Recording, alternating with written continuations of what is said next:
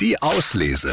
Der André und die Morgenmädels Buchtipp. So, und Kochbücher sind ja immer noch voll im Trend und deswegen haben wir uns gedacht, jetzt so zum Pfingstwochenende, heute zum Samstag, gibt's mal ein Kochbuch. Kitchen Impossible von Tim Melzer.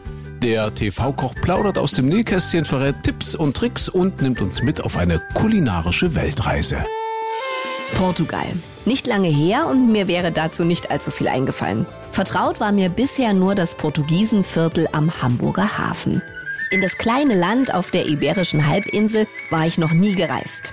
Dann aber startete die erste Staffel Kitchen Impossible. und Sternekollege Juan Amador schickte mich in eine Strandbude nach Ferragudo an die Algarve, um Arroz de Marisco nachzukochen.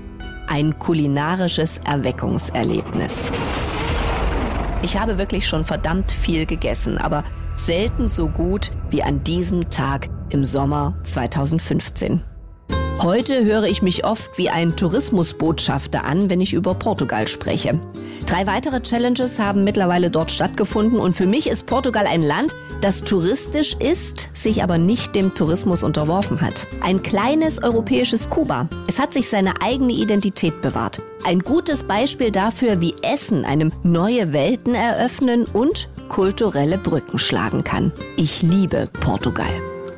Ja, Kitchen Impossible von TV-Koch Tim Melzer. Es geht um die härtesten Challenges, die emotionalsten Erlebnisse und es gibt die besten Rezepte der Welt.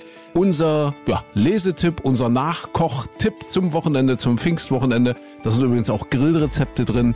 Kitchen Impossible von TV-Koch Tim Melzer. Viel Spaß beim Lesen. Die Auslese. Den Podcast gern abonnieren. Überall, wo es Podcasts gibt.